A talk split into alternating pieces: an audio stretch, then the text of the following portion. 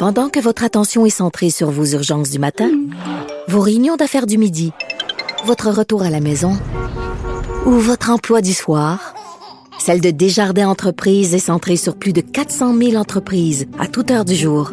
Grâce à notre connaissance des secteurs d'activité et à notre accompagnement spécialisé, nous aidons les entrepreneurs à relever chaque défi pour qu'ils puissent rester centrés sur ce qui compte, le développement de leur entreprise. Caroline Saint-Hilaire. Le divertissement radio de vos vacances. Cube Radio.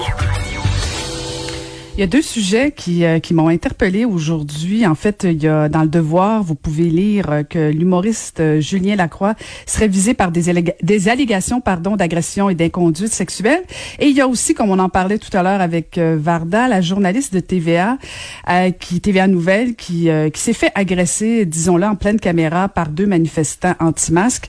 Et je voulais en parler avec un avocat qui pourrait peut-être nous éclairer un peu là-dessus. On va retrouver maître François David Bernier qui est avocat et animateur de l'émission Avocat à la barre à Cube Radio, que vous pouvez écouter en balado. Bonjour François David. Bonjour Caroline. Alors, on va commencer avec le sujet numéro un. C'est partout, c'est sur les réseaux sociaux, mais c'était aussi euh, en pleine télévision. Euh, Karianne Bourassa qui s'est fait agresser euh, par deux manifestants anti-masques. Dis-moi, François David, mm. selon toi, selon ton expérience, est-ce qu'il y a matière à poursuite aux criminels? Ben oui, oui, il y a matière à poursuite aux criminels, mais est-ce que ça va arriver? Je ne sais pas, mais il euh, faut comprendre. J'ai vu la photo, je ne l'ai pas vu en, vidéo, mais euh, prendre euh, quelqu'un comme ça par la taille de, cette manière-là, ça peut constituer une agression sexuelle. C'est fait euh, de manière à, atteindre un peu l'intégrité sexuelle. C'est fait d'une manière là, euh, de flirt. On peut pas prendre quelqu'un par la taille comme ça, puis euh, sans son consentement. Fait que déjà là, il y a, y a, possibilité d'accusation criminelle pour une forme d'agression. Ensuite de ça, c'est euh, il y a un article qui est peu connu, mais qui, qui est très pertinent. C'est dans le code criminel euh, où est-ce qu'on dit qu'on intimide une personne associée au système judiciaire ou un journaliste. Fait que d'intimider un journaliste qui fait son travail, ben, c'est criminel aussi. Il peut y avoir des accusations. Et euh, il y en a qui vont dire ben c'est sévère, mais c'est pas si sévère parce que comprenez bien que euh, le, but de ça, c'est imaginer si on intimidait des avocats dans leur travail, si on intimidait des juges, tout le système ne fonctionnerait pas. Et il y a, il y a, des euh, y a le, la liberté de presse qu'on sait là, qui est très, très forte. C'est très important dans notre système parce que les gens ont le droit de, savoir. Ça, on sait que ça, ça a fait avancer beaucoup le droit, beaucoup, euh, beaucoup de choses, la liberté de presse. Là. On pense au Watergate aux États-Unis, où est-ce que ça a dévoilé bien des scandales. On a vu ça ici aussi avec la commission Charbonneau. Donc, c'est vraiment un droit fondamental. Puis, le journaliste fait son travail pour euh, sur le terrain, puis de l'intimider pour pas qu'il fasse. Là, là c'est une manifestation anti-masque. Elle avait son masque qu'on va se coller dessus, ben c'est sûr que c'est hautement répréhensible.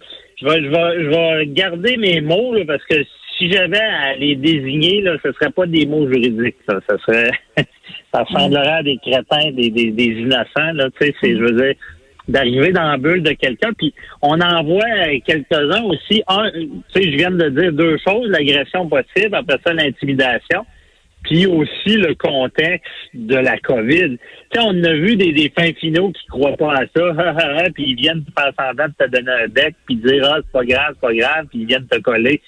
En tout cas, il y a quelqu'un qui m'a fait ça une fois, puis regarde, c'est pas des, c'est pas drôle, c'est pas des blagues à faire, parce que même si elle avait un masque, c'est, euh, c'est pas ça qui la protège complètement. On sait si eux en ont pas. Puis tu sais, rien que ça, ça peut dégénérer. Là, si jamais ils donnent la COVID, ça peut être des voies de fait graves. Ça, tu sais, fait que, ben, au final, c'est des comportements totalement répréhensibles. Ça, c'est certain. Mais est-ce que c'est assez gros qu'il y ait des accusations? C'est ben, là que c'est pas sûr. En fait, je suis contente que tu fasses allusion à la pandémie parce que imaginons, bon, le pire scénario là, euh, qu'effectivement elle contracte la COVID ou quoi que ce soit. Euh, je veux dire, ce serait problématique et, et, là, me semble que, que, que, que, le niveau de plainte, le niveau d'accusation pourrait être augmenté. Mais même dans son post, euh, François, elle dit, elle dit que c'est un câlin non désiré. Elle a fait une publication sur euh, sur ses réseaux sociaux.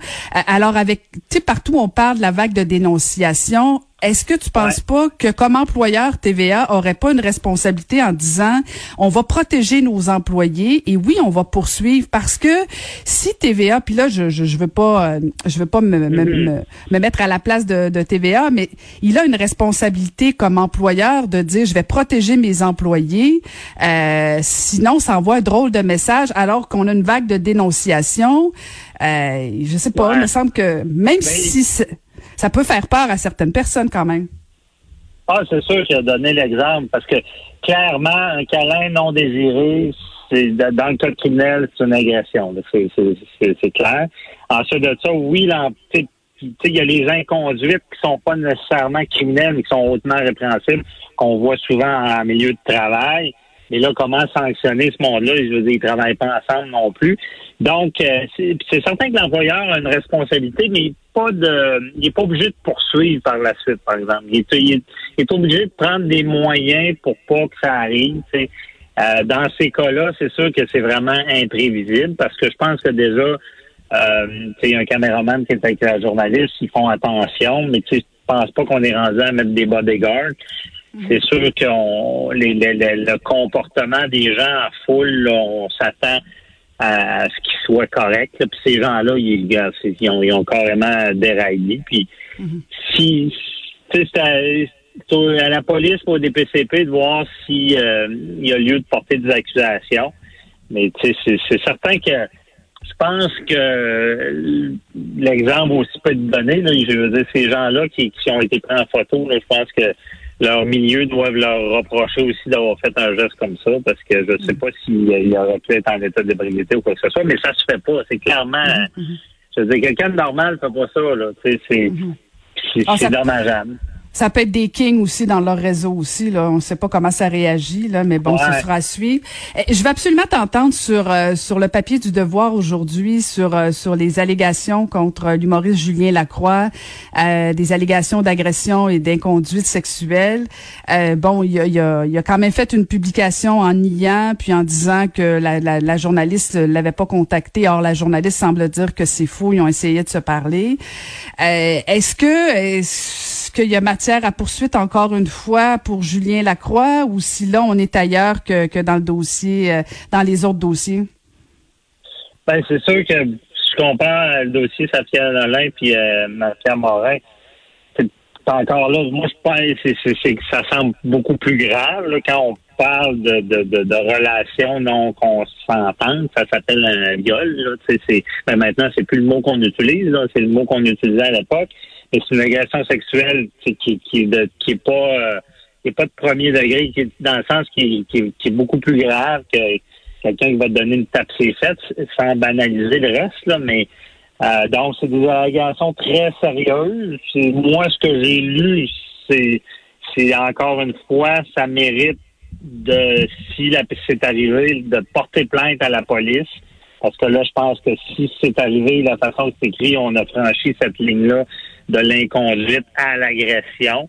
Donc, je pense qu'on est dans un autre monde, mais j'ai pas le choix de rappeler que c'est pas de même ça marche. C'est, euh, je veux dire, c'est arrivé, c'est pas arrivé, je sais pas, mais on, est rendu déraillé sur la manière qu'on va traiter les plaintes d'agression sexuelle. Tu sais, là, c'est encore le tribunal populaire euh, c'est sûr que quelqu'un qui a, neuf victimes, c'est sûr que c'est beaucoup plus dur à, défaire que s'il y avait une personne.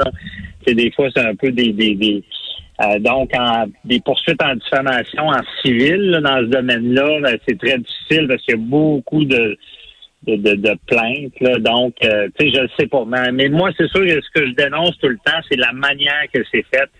Ces femmes-là, c'est pas aux journalistes à faire des procès.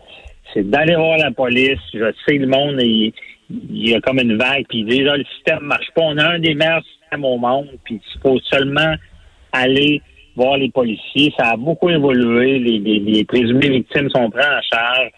Puis, tu sais, les, ça prend un système de justice. Parce que oui, des fois, c'est vrai, des fois, c'est pas vrai, mais et c'est, c'est, c'est, on, on s'est battu pour un système avec une présomption d'innocence, puis malheureusement, il y, a des gens qui comprennent le, le risque de dérive qu'on a, le total du système, parce que quelqu'un qui est accusé à, à tort, là, je dis pas que c'est vrai ou pas, mais quelqu'un qui est accusé à tort, j'en ai vu, j'ai vu en matière familiale des femmes accusées d'avoir agressé des enfants quand c'était pas vrai. Mais c'est vraiment, ça aussi, accusé à tort, c'est une forme d'agression de l'âme, de la dignité, puis ça détruit des vies, ça aussi. Donc, il faut ramener ça à un équilibre. C'est sûr qu'il y a de l'ouvrage à faire sur le système, parce qu'on là, on sent que les présumés victimes y croient pas. Bon, ça, c'est sûr que pour un système judiciaire, quand la population y croit pas, ben c'est hautement dommageable. On le sait que l'apparence de justice est très importante. donc, il y a beaucoup de travail à faire là-dessus mais c'est pas la manière. Je peux pas euh, endosser la façon que c'est fait parce mm. que ça laisse place à tellement d'abus, à tellement de, de, de pro... Dans le temps, on, brûlait le monde sur la place publique, sur le bûcher, là, on brûle la dignité dans le temps de le dire sans défense, sur la place publique, sans juger de ce que les gens ont fait. Il y en a que ça peut être vrai, il y en a que c'est pas vrai, mais la manière que c'est fait, c'est dommageable. En tout cas, euh, Marie-Pierre Morin a payé pas mal plus cher que Julien Lacroix, qui est encore sur tout TV, est encore un petit peu partout. J'ai hâte de voir la réaction de Radio-Canada. Euh, disons que si on compare les deux situations, le tribunal populaire est assez aléatoire. Ben, c'est ça. Puis je, je viens de te donner une précision. Ça dépend toujours des contrats, parce que ça, les gens voient pas ça. Mais les contrats avec les artistes, il y en a des plus raides. Il y en a que la minute qu'il y a un soupçon, un doute ou quelque chose qui entache la réputation de l'organisme ou de la compagnie qui, donne le contrat à l'artiste, euh, ils peuvent mettre fin et résilier le contrat sans, sans même expliquer pourquoi. Il y a d'autres contrats, des fois, que c'est plus, tu sais, tu peux pas non plus te baser seulement sur des allégations qui sont pas fondées. que, ça, ça dépend de ça, mais moi, je pense que les employeurs, quand même, devrait se tenir debout et ne pas se mettre à faire comme avec Marie-Pierre Morin, puis tout arrêter sans même essayer de voir la, véracité des choses. C'est sûr que ça, je trouve ça un peu trop euh, dans le balancier de, de, sans même poser de questions, de tout arrêter contrat. En tout cas, histoire à suivre. À suivre. Ben, merci beaucoup de nous avoir parlé ce matin. Merci à toi. Bye bye. Merci. C'était François-David Bernier, qui est avocat, animateur aussi à l'émission Avocat à la barre à Cube Radio, que vous pouvez écouter en balado.